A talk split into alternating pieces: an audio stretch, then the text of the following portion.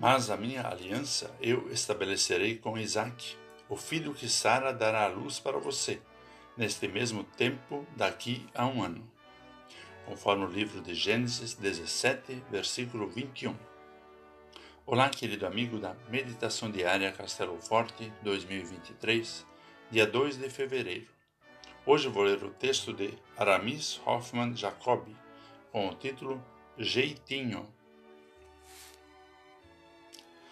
Algo bastante presente em nossa cultura é o jeitinho brasileiro, a capacidade de burlar as leis, improvisar quando não se devia e mesmo alcançar resultados por meios questionáveis, até ilícitos. E isso não é algo exclusivo do nosso povo, mas impregnado no ser humano desde a queda em pecado.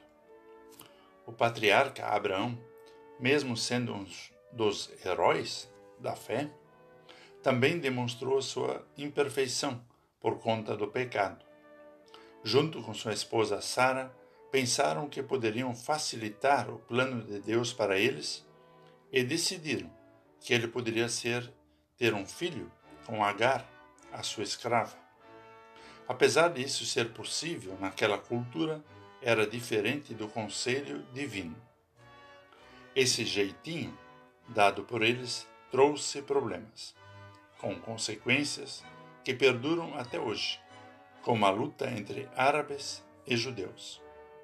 Infelizmente, a falta de fé e a precipitação em não ouvir Deus não é algo exclusivo de Abraão e Sara.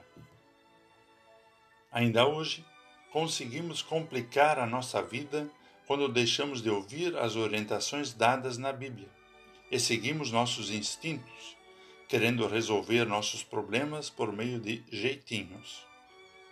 Felizmente, Deus manteve sua parte na aliança para Abraão e Sara, deu um descendente do seu próprio sangue.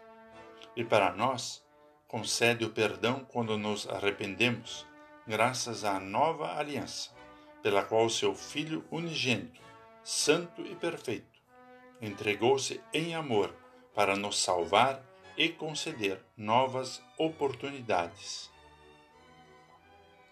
Vamos falar com Deus.